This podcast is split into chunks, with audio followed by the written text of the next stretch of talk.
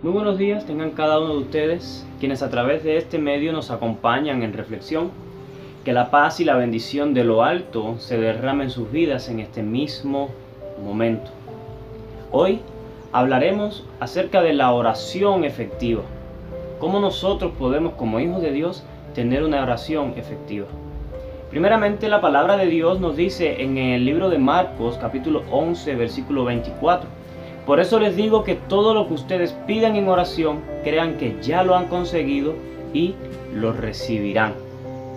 Es por eso que en esta mañana quería compartirles que vivir el día de hoy sin oración es como querer vivir el día sin respirar. La oración es el regalo que Dios nos ha dado para mantener relación con Él. La promesa de hoy no solo nos anima a orar, sino a creer que lo que nosotros pedimos, que lo que yo pido, lo que usted pide, se logrará. Pero no es cualquier cosa la que pedimos, es lo que encaja en la voluntad perfecta de Dios. Sé que la oración no es como una varita mágica para conseguir solo los caprichos que queremos, pero es el medio para conocer la voluntad del Padre. Y entonces, cuando la conozco, puedo pedir todo. ¿Qué es todo? Todo lo que encaja con la voluntad de Dios y que éste lo recibiré mediante la fe. De nada vale orar una y otra y otra y otra vez pidiendo quizás liberación, confirmación, bendición, si no tenemos fe. Recordemos en Santiago capítulo 1 versículo 6, cuando nos dice, pero que pida con fe sin dudar, porque quien duda es como las olas del mar, agitadas y llevadas de un lado a otro por el viento.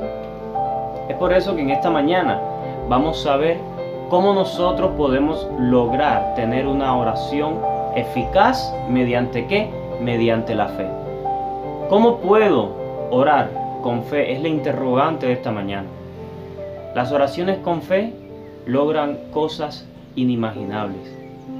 Un ejemplo vivo de esto lo podemos encontrar en el capítulo 10 del libro de Josué.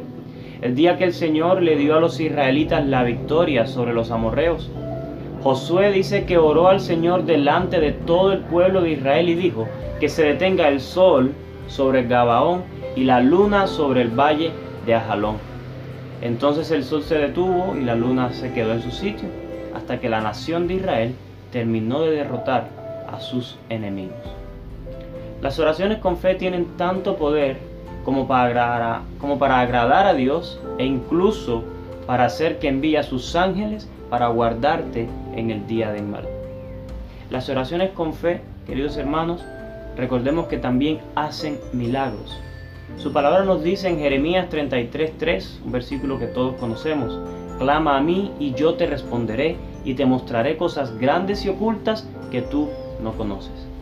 Hace poco recibimos la noticia de una familia que venció el COVID-19 con el poder de la oración.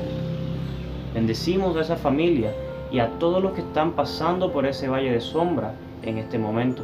Es por eso que recalco la importancia de la fe y la constancia al orar, ya que éstas indiscutiblemente activan el favor divino de Dios. Si quieres ver con tus ojos la misma gloria de Dios obrando en medio de cualquier que sea tu situación, no desmayes en la oración. Esa es el arma más poderosa que tenemos, aunque parezca insignificante, es el arma más poderosa que usted tiene en su poder.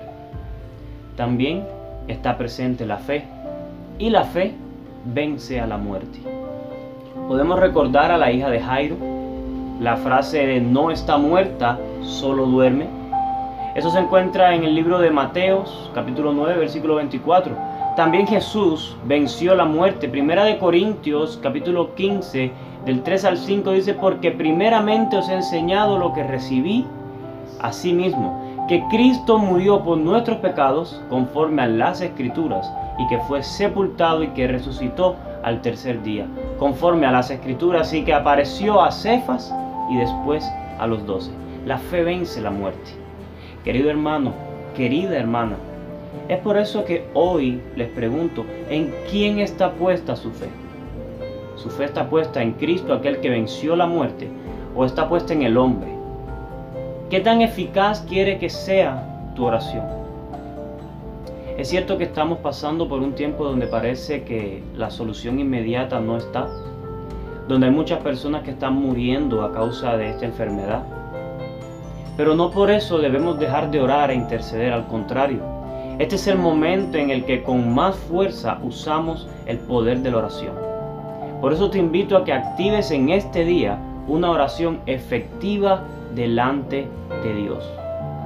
Repito una vez más, es tiempo de que los hijos de Dios se unan en oración, se unan en clamor, levanten sus manos y comiencen a interceder los unos por los otros. Esa es la única alternativa que tenemos en este mismo momento. Es por eso que te invito a que empieces a tener hoy mismo una oración eficaz, capaz de vencer la muerte, capaz de vencer la enfermedad, capaz de vencer la crisis, la deuda, cualquiera que sea la situación es momento de activar la fe que hay en ti para que tu oración llegue con más efectividad al Padre. ¿En quién está puesta tu fe? ¿En Cristo o en el hombre? Dios te bendiga.